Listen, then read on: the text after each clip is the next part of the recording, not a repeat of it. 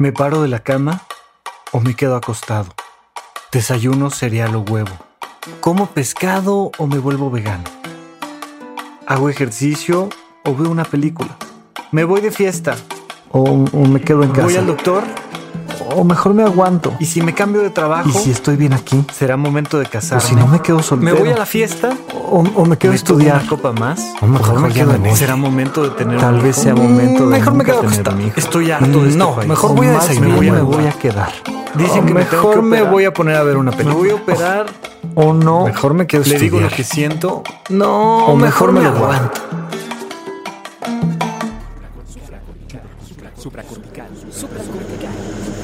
Supracortical.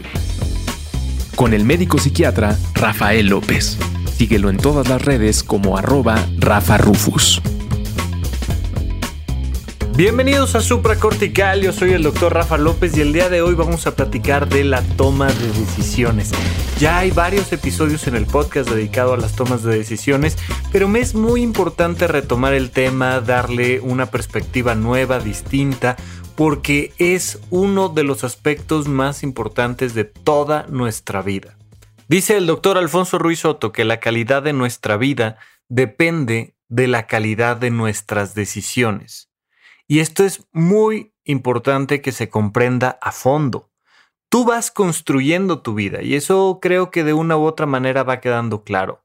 Pero la manera en la que construyes tu vida es a través de decisiones o de la ausencia de las decisiones. ¿Quién va construyendo la vida de un niño? Las decisiones de sus padres. ¿Por qué es dependiente un niño? Porque depende de las decisiones que tomen sus padres, porque él no puede tomar las decisiones, no tiene las capacidades para decidir qué comer ese día. Tanto no lo puede elegir cognitivamente como no lo puede elegir económicamente. Está dependiendo de otra persona o de otras personas. Pasa exactamente lo mismo, ya les he comentado en alguna ocasión, que estuve varios meses eh, rotando en la Clínica de Género y Sexualidad en el Instituto Nacional de Psiquiatría. Y en aquel entonces, cuando me estaba formando como psiquiatra, me tocó atender, pues, lo que se atiende ahí a muchas mujeres que eran víctimas de violencia de género, de violencia familiar. Y de las primeras cosas que me tocaba preguntarles era, ¿cuánto dinero ganas? No, pues nada. Oye, vives en una buena casa, tienes camioneta, dos hijos, a lo mejor tu casa hasta alberca tiene. Pero si no eres capaz de tomar decisiones, no eres libre. No tienes la posibilidad económica de tomar decisiones. O tal vez como un inmigrante ilegal en Estados Unidos, por ejemplo, no tienes la capacidad jurídica de tomar decisiones. O no tienes la capacidad emocional de tomar decisiones. Cuando tú no tienes capacidad de tomar decisiones, no tienes libertad. Pero no solo no tienes libertad, sino que además tu vida de un hilo, de lo que pase allá afuera, de lo que decidan otras personas y la calidad de tu vida va en ese camino. Ahora, esto sucede, sí, mucho, pero también hay otra pérdida de libertad que es muy importante. Hay gente que sí tiene la capacidad económica para tomar decisiones. Hay gente que sí tiene la capacidad jurídica para tomar decisiones. Hay gente que incluso tiene la posibilidad de entender qué cosas está haciendo mal a nivel emocional y cómo debería de tomar otro tipo de decisiones y sin embargo no lo hacen y pierden su libertad por negligencia. Ya sabes que cuando hablamos de temas religiosos y especialmente pues la religión que por un tema cultural naturalmente más a profundidad conozco es la religión católica, se habla de los pecados, pero cuando hablamos de religión se tiene que hacer una interpretación de qué es lo que está tratando de enseñarnos esta estructura religiosa. Los pecados vienen de la palabra pecatus, que significa errar, significa no dar en el blanco. Literalmente hablando, los arqueros en la antigüedad, cuando no le daban al blanco, pecaban. Pues en la religión católica se habla de los pecados de pensamiento. Fíjate en esto. Pecados de pensamiento, palabra obra y omisión. Es muy interesante porque te, te, lo he comentado infinidad de veces aquí en el podcast, que las cosas que realmente podemos controlar son lo que yo pienso, lo que yo siento y lo que yo hago. Podríamos agregarle un extra, lo que yo dejo de hacer. Pero bueno, creo que se entiende y se engloba dentro de lo que yo hago. Pero aquí mismo, en el tema de la religión, te marca cómo tú puedes pecar, es decir, cómo te puedes equivocar por tu manera de pensar. Hay pecado de pensamiento o hay pecado de palabra. Lo hemos platicado también muchísimo, la importancia de ponerle palabras a nuestras emociones o a nuestros pensamientos, porque lo que terminamos aterrizando en palabras se va a convertir en acciones. Y entonces viene el pecado de acción, el pecado por obra y el pecado por omisión. Aquí quiero centrarme en decirte, es muy importante que no estés pecando por omisión. Es decir, es muy importante que no dejes de lado tu capacidad para tomar decisiones en tu propia vida. Normalmente cuando una persona viene a alguna consulta conmigo, alguna terapia conmigo, me dice, oye, es que fíjate que me está pasando esto y esto y esto y esto y esto. Y le digo, oye, ¿cuál sería la solución? ¿Qué es lo que tendrías que hacer? Bueno, pues tendría que hacer esto y decidir aquello y mudarme de casa y cambiar de pareja o poner reglas o... Y te empiezan a decir todo lo que deben de hacer. Y les digo yo, pues hazlo. Y la respuesta siempre es un pretexto. No, es que mira, no se puede. Porque A, porque B, porque C, porque D. Y lo que hace la gente es justificarse el por qué no toma decisiones en su vida. Me pasa lo mismo cuando la gente me dice, ay, es que no sé qué hacer. Le digo, no, sí sabes qué hacer, pero no quieres asumir la responsabilidad de tomar la decisión de lo que realmente sabes que quieres hacer. Por eso la mejor respuesta es echarle la culpa a la confusión. Ay, es que no sé si seguir adelante o no. Sí sabes, hombre, sí sabes que no debes de seguir adelante o que sí debes de seguir adelante, pero mientras estés, entre comillas, confundido, confundida, es más posible que te des permiso emocional de pecar por omisión, decir, ay, pues es que no, no sabía qué hacer, es que eh, eh, como no puedo garantizar el éxito de mi decisión, pues entonces mejor no decido nada y la gente incurre constantemente en este acto de omisión que los lleva a que su vida se dirija hacia un lugar a la que ellos no la quieren dirigir. Y con esto regresamos al tema de la infancia y regresamos a, vamos a entrecomillarlo un poco, pero a el daño que hacen nuestros padres, nuestra mamá, nuestro papá, por tomar decisiones por nosotros que, insisto, es lo más común. O sea, vaya, no solo es común, sino que además es estrictamente necesario. Tú tienes un tutor, tú tienes un padre, una madre que va a tomar decisiones por ti, que van a ser decisiones médicas, que van a ser decisiones de tus actividades académicas.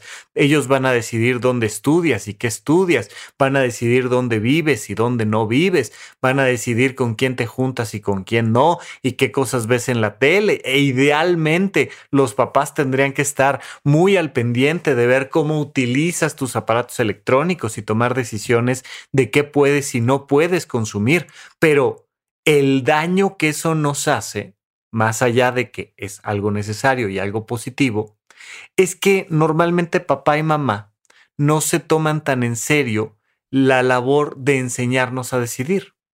Y no solo de enseñarnos a decidir, de enseñarnos a que equivocarnos está bien. Enseñarnos que la única manera en la que vamos a saber lo que realmente queremos y lo que no, la única manera, por tanto, de saber quién soy y quién no soy, es tomando malas decisiones. ¿Quieres ayudarle a tus hijos a ser felices? Enséñales a tomar malas decisiones. ¿Quieres ayudarle a tus hijos a ser libres? Enséñales a tomar malas decisiones. Tú quieres ser libre, tú quieres tener la posibilidad de descubrir quién eres, y de saber realmente cuál es el sentido de tu vida. Aprende a tomar malas decisiones. No, no, Rafa, te estás equivocando. Se supone que tienes que decirme que tengo que aprender a tomar buenas decisiones. Sí, también, hombre, también. Pero si tú no tomas malas decisiones, ¿cómo vas a saber lo que es una buena decisión? Si no te equivocas cuando estás haciendo decisiones sobre tu salud o tu trabajo o tu familia o tu entorno social, ¿cómo le vas a saber para saber qué es una buena decisión? No sabes cuánta gente conozco en un grito de ansiedad por tener que tomar una decisión, porque no se quieren equivocar. Si no te equivocas, si no te acostumbras a que tomar una decisión que fracasa está bien, entonces nunca vas a poder tomar con tranquilidad una decisión que es correcta, que está bien, que desde el fondo de tu corazón sabías que era la decisión correcta, porque no, pareciera que todo el tiempo hay alguien allá afuera juzgándote y diciendo, pero toma la decisión correcta, ¿eh? Como si papá y mamá siguieran con nosotros viendo todo el tiempo por encima de nuestro hombro y diciéndonos, ahí está la decisión, pero tienes que tomar la decisión correcta y si no tomas la decisión correcta, te pego. ¿Cómo que me pegas? ¿O cómo que me dejas de querer? ¿O cómo que me ves feo? ¿O cómo que te burlas de mí? ¿Cuántas personas en tu vida se han burlado de ti, te han criticado o hasta te han castigado por tomar decisiones incorrectas? ¿Sabes qué pasa? Que como resultado de eso, lo único que sucede es que a partir de ahí te aterra tomar decisiones. Pues cómo no, o sea, si cada vez que tienes que elegir entre verde y azul y te, entre comillas, equivocas, te dan un manazo, pues ya después no quieres decidir entre verde y azul, porque según tú el, que, el color que elegiste era el correcto y resulta que no, que alguien más te dice lo que deberías de haber elegido. ¿Cuántas veces alguien se ha burlado de ti por tu toma de decisiones? ¿Cuántas veces alguien te ha castigado por tu toma de decisiones? ¿Cuántas veces has visto las consecuencias de una decisión como algo que no debía de haber pasado nunca y que no entiendes y que no entienden los demás que están en torno a ti, que la vida es un constante decidir entre A o B y que lo que sea que pase después está bien, que lo importante es el acto de decidir y no la consecuencia. Naturalmente, conforme vas decidiendo, y conforme vas viendo las consecuencias de tus decisiones, pues más te vas conociendo y más vas tomando las decisiones correctas. Oye, ¿quieres ir a la fiesta o no quieres ir a la fiesta? ¿Quieres tomar alcohol o no quieres tomar alcohol? ¿Quieres quedarte hasta las 3 de la mañana o no? ¿Quieres ponerte en una circunstancia donde hayas bebido tanto que te pongas a manejar o no? ¿Quieres chocar o no quieres chocar? ¿Quieres terminar en el Ministerio Público o en el hospital o no quieres terminar ahí? Pasa lo mismo con la alimentación. Oye, ¿te quieres comer esta fruta o no? ¿Te quieres comer este platón de frutas o no? ¿Quieres además ponerle chilito y hacerlo hiperpalatable o no? ¿Quieres además acompañarlo con un refresquito o no? ¿Quieres además comer el triple de lo que debes de comer o no? Oye, pues la comida está muy buena. Oye, ¿quieres comer así todos los días o no? ¿Quieres tener el cuerpo que tienes o no? ¿Quieres ir a clase o no quieres ir a clase? ¿Quieres estudiar para el examen o no quieres estudiar para el examen? Pero tú decide, tú elige y vas viendo cómo la vida se va construyendo. No hay caminos correctos, no hay decisiones correctas. Incluso las cosas más obvias, ¿no? Como gastar o ahorrar, podría parecer que pues, de lo que se trata la vida es de ahorrar y, y muchas veces no. Esta es una sola vida y hay que decidir si, si quiero gastarme mi dinero en lo que me quiero gastar mi dinero y ya, y no pasa nada. Pero tengo que asumir la posibilidad de equivocarme en la toma de decisiones y poco a poco voy tomando mejores decisiones en mi vida.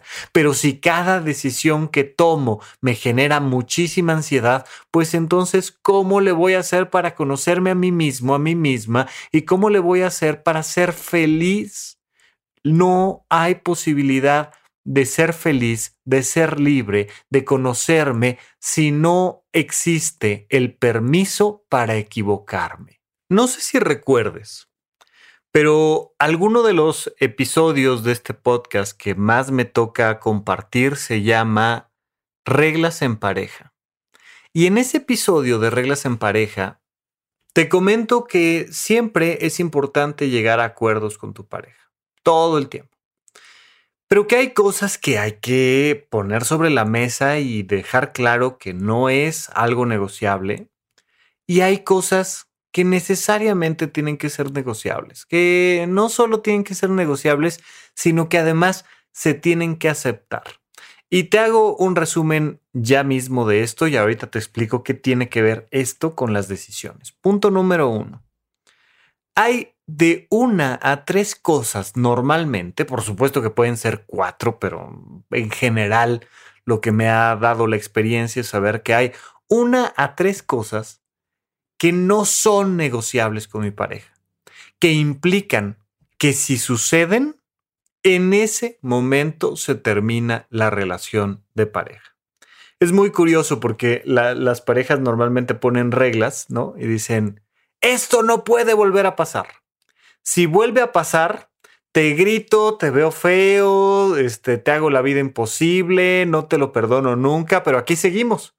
No, no. O sea, si lo que me estás diciendo es que no puede volver a pasar en el momento en el que suceda, en ese momento lo que pasa es que se termina la relación. Esa es la más alta consecuencia dentro de una relación de pareja. Entonces suele haber de una a tres cosas que no son negociables con mi pareja, que si suceden, en ese momento se termina la relación de pareja. Existen de 5 a 10 cosas que vaya, no necesariamente significan que en ese momento se termine la relación de pareja, pero sí significa que nos vamos a tener que sentar a replantear un montón de cosas, a platicar, a ver qué pasó, a tomar nuevas decisiones, a reestructurar toda la, base de la relación, ¿no? O que a lo mejor si pasa una vez o dos veces, ok, pero a la tercera esto se acabó o a la cuarta.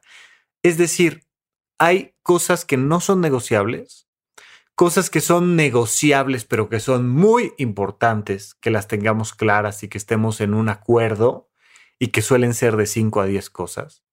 Y hay, anótale, 6.384 cosas que, vaya, tienes que aceptar de tu pareja. En verdad que hay un montón de cosas que es, Ay, mi amor, ya te había dicho yo que te le pusieras al pan el alambrito, hombre. Ya te había dicho yo que la tapa del baño. Ya te había dicho yo que la luz. Ya te había dicho yo que las llaves del auto. Mira, acepta que tu pareja es así.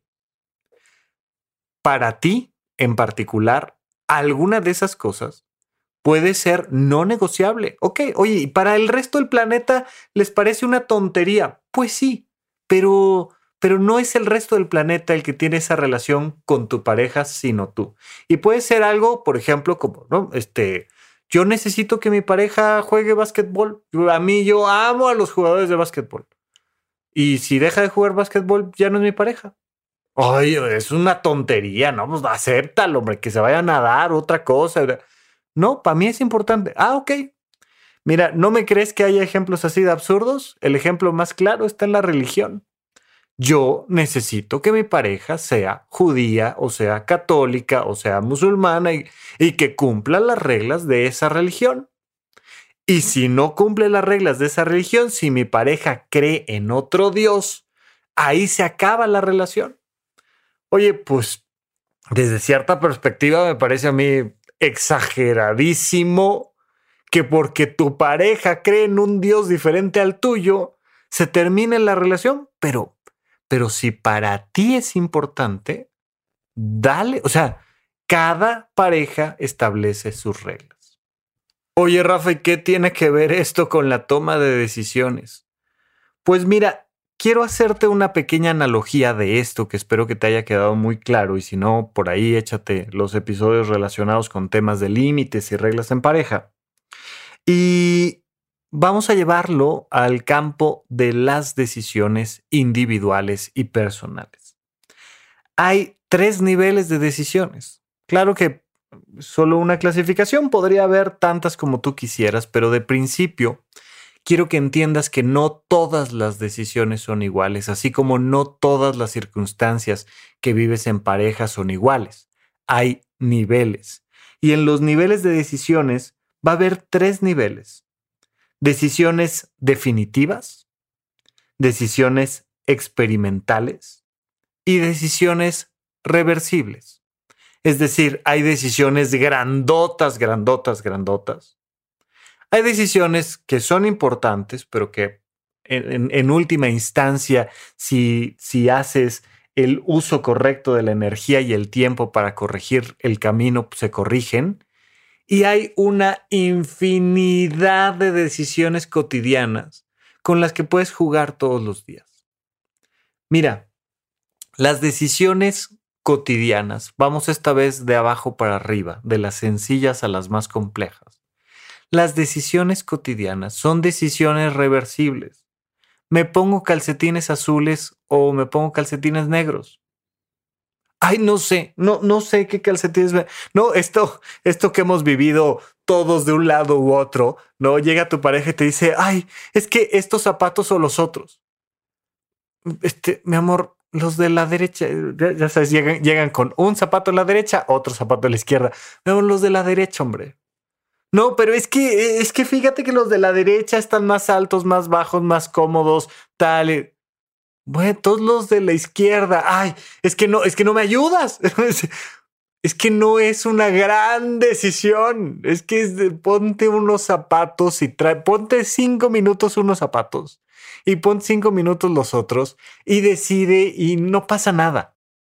Pero como tenemos esta idea, esta necesidad de que todo tiene que ser perfecto, de que no nos podemos equivocar nunca, de que tenemos que elegir los zapatos correctos, el vestido correcto, la pulsera correcta, el peinado correcto, de que, imagínate tú, cada uno de los cabellos que tengo encima de mi cabeza tienen que estar perfectamente peinados porque si salgo en la foto con un cabello despeinado ya todo salió mal, la fiesta salió mal, ¿no?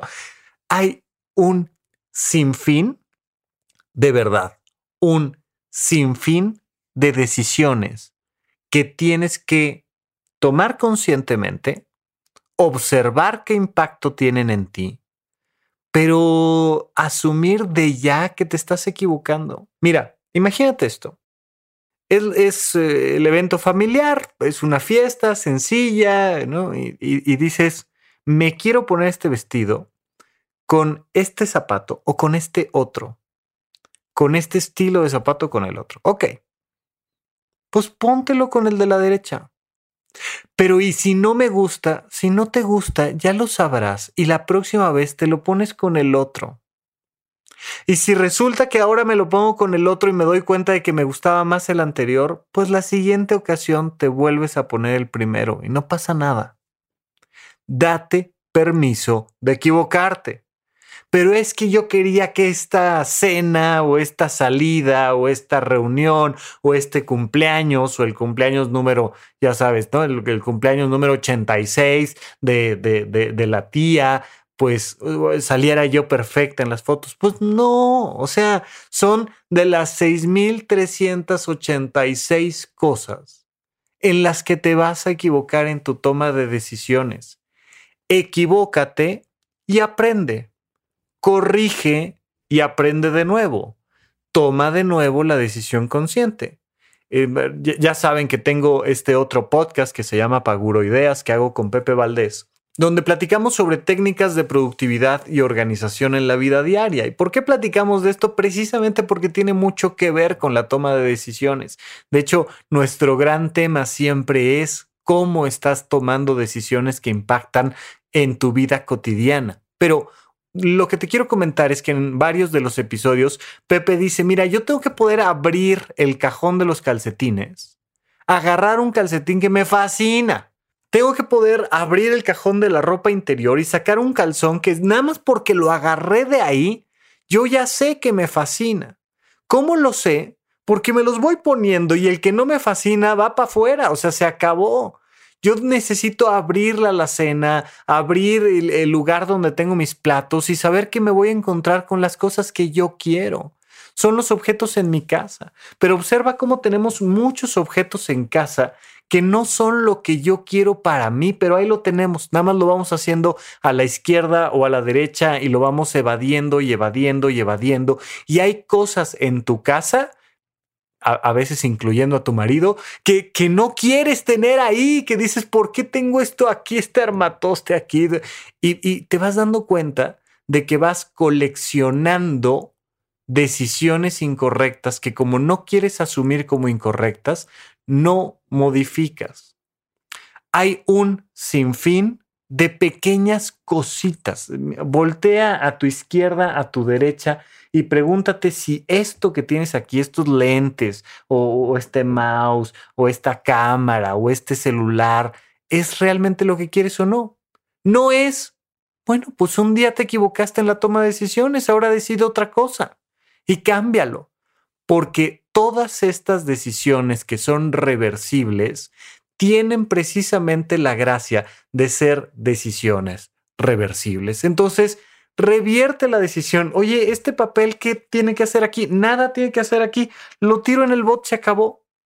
Es que yo pensé que no, eh, que esta hoja la iba a utilizar de reciclaje para hacer un dibujo padrísimo. Y la usaste. No, ah, te equivocaste. Ya lo que sigue, tírala, cámbiala, regálala, eh, pero cambia tu vida, dale a tu vida esta fluidez. Fíjate en esto.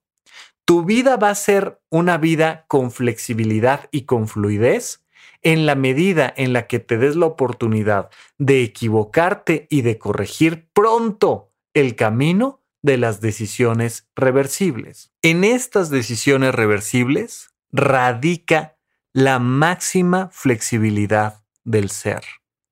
Oye, este, esto, esto que pedí, este platillo que pedí no me gustó, pues no lo vuelvas a pedir y ya, o sea, no hay por qué hacer dramas, ¿no? Ay, es que ¿qué querré comer el día de hoy? ¿Qué tal si pido algo que es mucho, que es muy poco, que está muy frío, muy caliente, muy salado? Pues, pues mira, pídelo.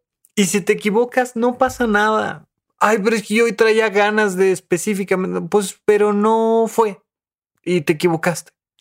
Te equivocaste y, muchas veces te equivocas en un montón de cosas que son reversibles. Pues reviértelas y ya. Oye, te dije que sí quería ir a la fiesta, pues sabes qué, que no quiero ir. Ya me di cuenta de que no quiero ir. Pues no vayas. O sea, es una fiesta. ¿A cuántas fiestas te van a invitar? Ay, pero es que se van a sentir conmigo, pero es que, pero mira, no es para tanto. Date la oportunidad de equivocarte. Ahora ya vas camino a la fiesta, ya estás en la fiesta, ya me dices que ya no te vas a, a salir de ahí, ya llegaste a la fiesta. Pues tú ya llegaste a la fiesta, hombre, ya. Oye, no me la pasé bien, pues acuérdate la próxima vez de por qué no te la pasaste bien, de qué condiciones tenía esta fiesta en particular, qué hizo que no te la pasaras bien. ¿Fue la distancia? ¿Fue la compañía? ¿Fue el tipo de música? ¿Fue la persona a la que estabas festejando? ¿Fue la ropa que traías? Hay veces que no te la pasaste bien porque te llevaste un vestido demasiado corto y no traías medias, o porque te llevaste los zapatos incómodos, o porque empezaste a beber alcohol muy pronto, porque comiste algo que no querías comer, o por, yo, ¿qué, por qué, qué sé, no sé. Pero mantente atento, mantente atenta a esas decisiones chiquitas y a cómo esas decisiones chiquitas impactan en tu vida. Y comprende que de lo que se trata precisamente con esas decisiones chiquitas es de equivocarte mucho. Oye, ¿quieres probar este dulce? Sí, échamelo. Oye, no me gustó, no lo vuelvo a probar. Listo. O sea, pero es, es así de inmediato, es pruébalo. Ay, pero ¿qué tal si tú pruébalo? Ay, pero es que hazlo. Si te equivocas, no pasa nada. Métete una clase de prueba de algo, toma un curso en línea de algo, eh, aprende a usar un nuevo software, baja la aplicación. Oye, es que esta aplicación me va a cambiar la vida, pues que ya tengo muchas aplicaciones. Bájala, hombre, y luego cancelas el plan y lo cierras y ya las decisiones reversibles cuestan dinero, ¿eh? O sea, también hay que entender que, híjole, pues, terminé gastando 500 pesos en algo que no debería gastar. Pues mira, terminaste gastando 500 pesos. No pasa nada, anótalo y vuélvete consciente.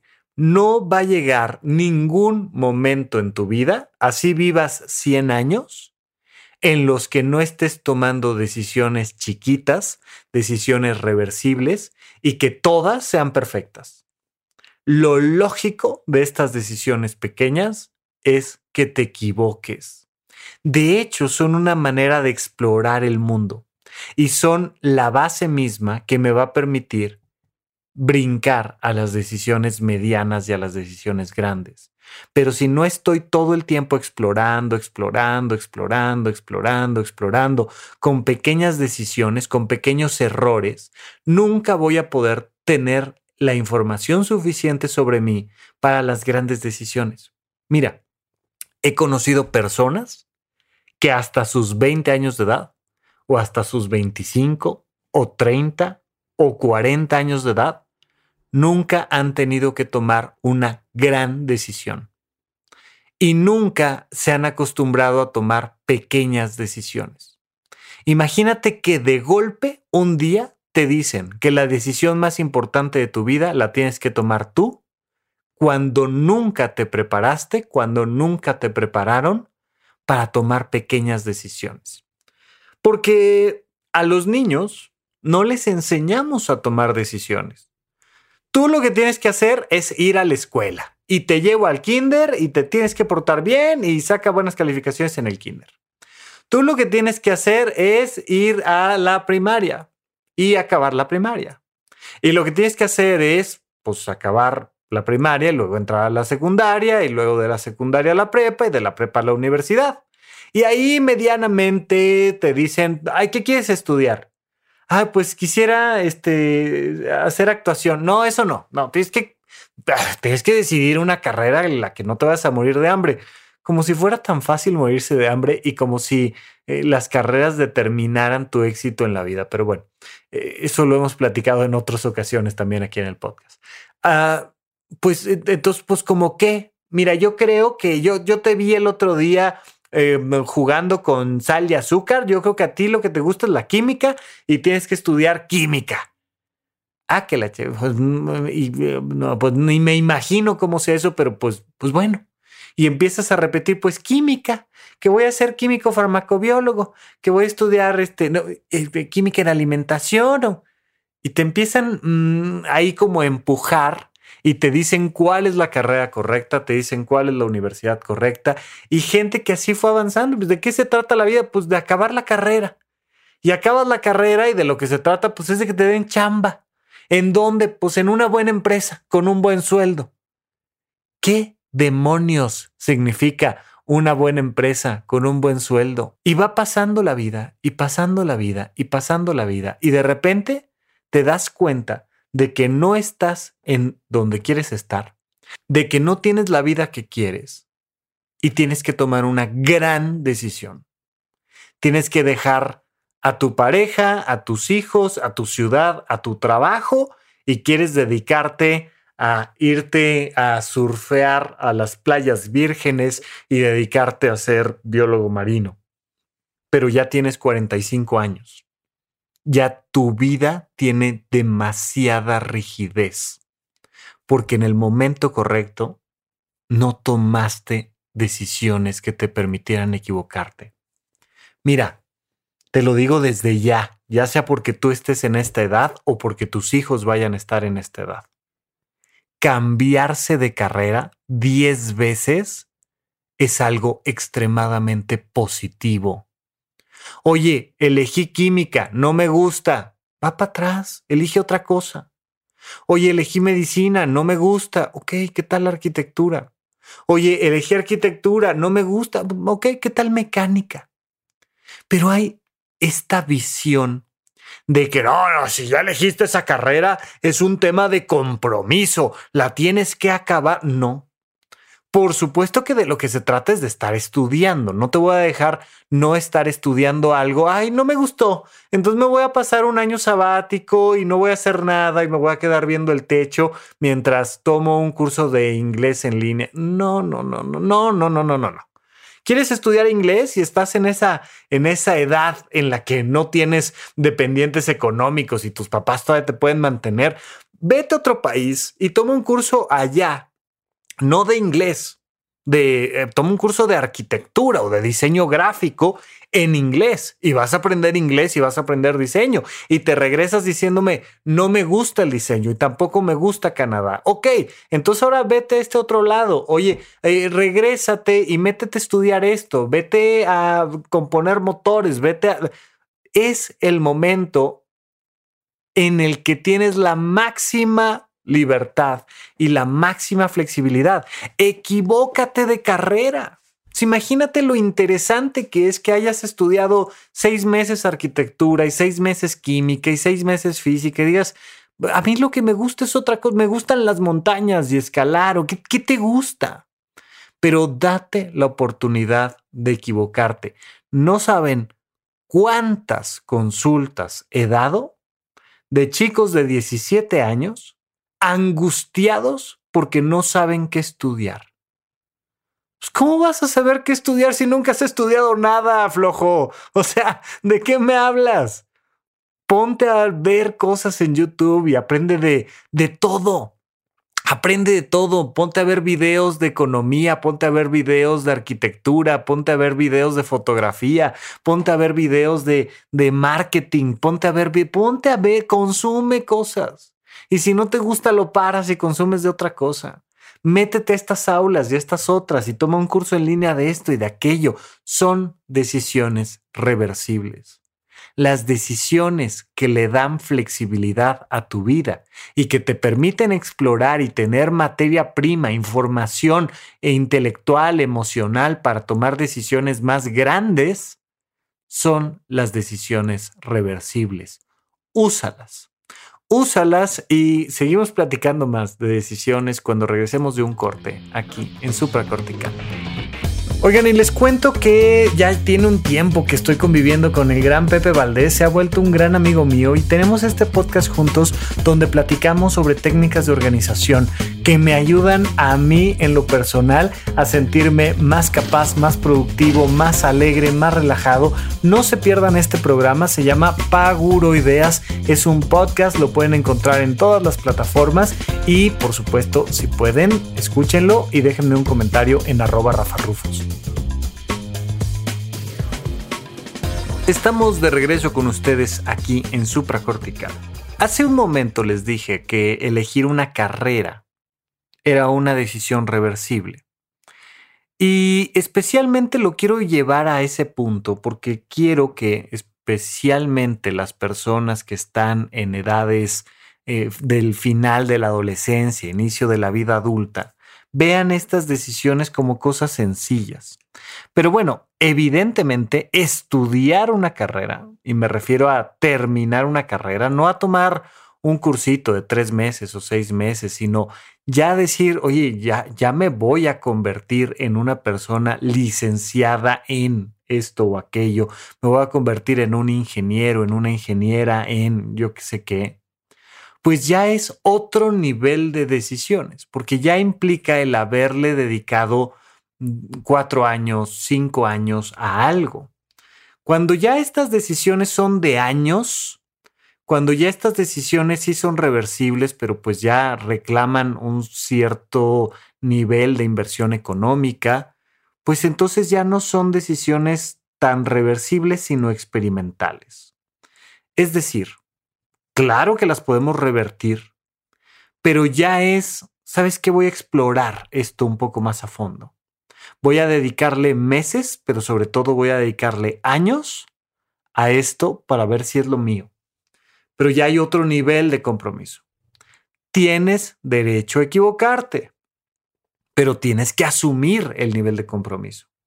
Y hay un montón de cosas en tu vida, desde eh, dar pasos grandes en una relación de pareja, desde decidir si vivir en una zona de la ciudad, a meterte a trabajar a algún lugar con perspectiva de estar ahí un par de años, que ya son decisiones experimentales más grandes.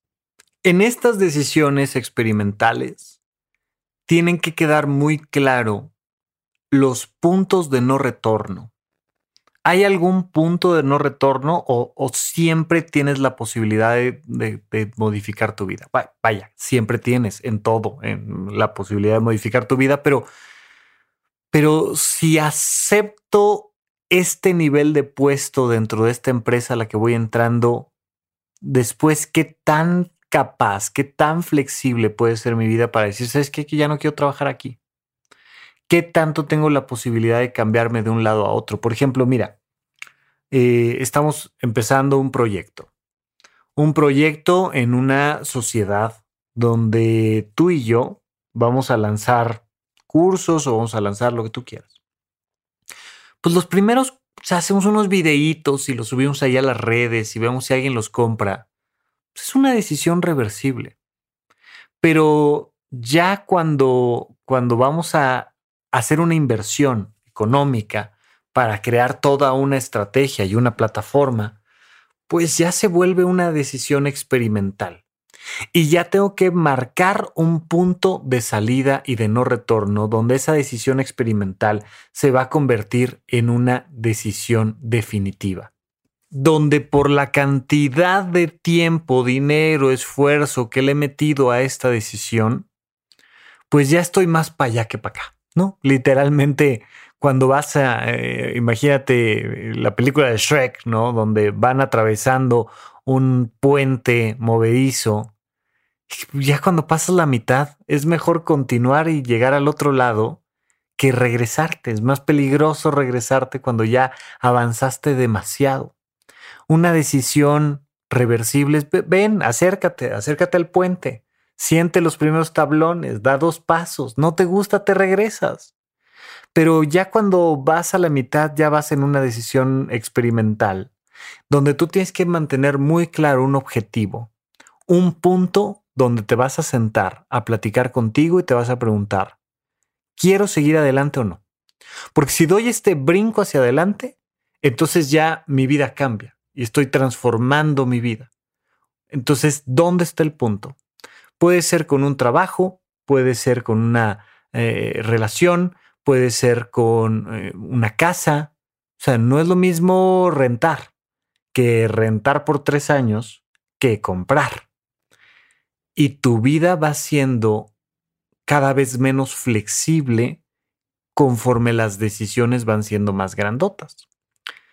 Puedes vivir en cualquier país. Vete de vacaciones a cualquier país vete de vacaciones dentro del mismo país a cualquier lugar, incluso si nos vamos a micro decisiones, vete no de vacaciones, sino sal a dar la vuelta a diferentes zonas de tu ciudad. Oye, voy aquí a la parte norte de la ciudad, voy al centro, voy al sur, voy al este, al oeste, voy a ver qué tal se camina por aquí, qué tal se vive, y me voy a poder imaginar si me quiero venir a rentar por acá. Ah, bueno, pues tienes toda la flexibilidad de conocer toda la ciudad. Pero cuando ya decides irte a rentar, pues ya vas a un compromiso de un año, que en cualquier momento puedes hacer todo lo necesario, pero que a veces vale más la pena el completar mi contrato de un año que el aventarme todo el merequetengue de salirme antes y de eh, romper el contrato y de hacer la resolución de, de ese acuerdo, etc. Entonces, mira, me voy y rento un año.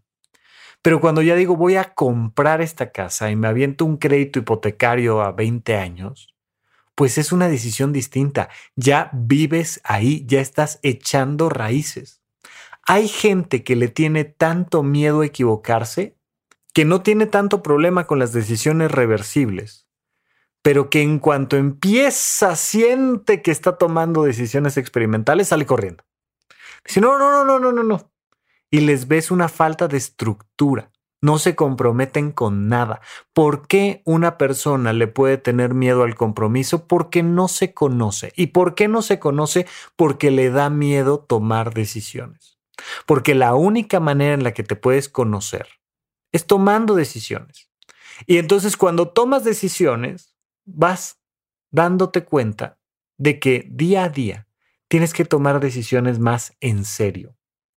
Oye, tener un hijo Tener un hijo es una decisión definitiva, pero también lo puede ser tener la nacionalidad en un país, pero también lo puede ser, este, yo qué sé, que de repente hay decisiones que tú sabes que por tus propias características son definitivas. Mira, si me salgo de este trabajo, eh, sobre todo estoy pensando en, en, gente que se dedica a los medios, a la televisión, si digo esta noticia, Imagínate un reportero que dice, sé que me estoy jugando mi carrera. Voy a decir esta noticia y no me van a volver a dar trabajo en ninguna empresa grande por los próximos 15, 20 años. Y te tomas en serio la decisión y te la juegas. Pero te conoces y te exploras y dices, esto lo tengo que decidir. Es un acto que va en congruencia con quien soy y lo voy a hacer y me la juego. Y entonces hay algunos puntos en tu vida donde tus decisiones son de ese tamaño y tienes que asumir que te equivocaste o no. Ojo, ya deja de pensar que de lo que se trata la vida es de tomar decisiones correctas. No se trata de tomar decisiones correctas, se trata de tomar decisiones congruentes. ¿Congruentes con qué? Congruentes con quién eres, congruentes con tu escala de valores, congruentes con tu manera de ver el mundo, congruentes contigo, congruentes con tu vida. De lo que se trata es de conquistar la congruencia, no de no equivocarte. Ay, este, eh, eh, izquierda o derecha. Ay, en la izquierda me salió más cara la decisión que la derecha. Ay, pues la decisión correcta era la, la derecha. No, no se trata de la decisión más barata. No se trata de la decisión más aplaudida, no se trata de la decisión más estética, no se trata de la decisión que los demás consideran que era la correcta. Se trata de que antes de tomar la decisión, tienes que saber que existe la posibilidad de equivocarte en lo que sea, incluso en tener un hijo, ¿eh? O sea, tú puedes un día decir, claro que quiero tener un hijo, y de repente tienes al hijo y dices, no debí de haberlo hecho. o sea, no. Oye, en su momento fue una decisión congruente. Sí, ok. El siguiente paso es la aceptación del principio de realidad. Y ahí tú tienes que decidir si a pesar del tamaño enorme de la decisión, esta decisión definitiva, pues hay que transformarla o no. Pero entender que te va a llevar mucho tiempo, muchos recursos, ni hablar. Pero sentirte bien contigo siempre que haya sido una decisión congruente. Mira, por quién era yo en ese momento, por lo que yo creía, por lo que yo sentía, tomé esta decisión. ¿Por qué no me arrepiento? Porque fue una decisión congruente. Si tú te arrepientes de tus decisiones, es porque no has aprendido a tomar decisiones y porque siempre decides con base en lo que es más barato o más estético o más aplaudido por los demás. Si tú te arrepientes de tus decisiones es porque no has aprendido a ser congruente con quien eres a la hora de decidir. Porque cuando eres congruente dices, pues mira, pasó, pasó. Si hubo una consecuencia, ni hablar. Pero yo lo decidí en conciencia en relación a quien yo realmente soy. Equivócate, juega con la vida, especialmente con tus decisiones más pequeñas, con tus decisiones reversibles. Equivócate, pero aprende, aprende mucho de ti y aprende a comprometerte y aceptar el principio de realidad con tus decisiones experimentales. Y comprende que habrá decisiones definitivas en tu vida y acepta que muchas de esas muchas veces no se pueden cambiar. y no puedes echar el tiempo atrás y, y modificarlo. Pero que de lo que se trata ahí, en las decisiones más grandes de tu vida, es de conocerte y de ser congruente. Nada más. Nadie va nunca a tener una vida perfecta, pero la calidad de tu vida va a depender de la congruencia de tus decisiones. Seguimos platicando la próxima semana aquí en Supracortical.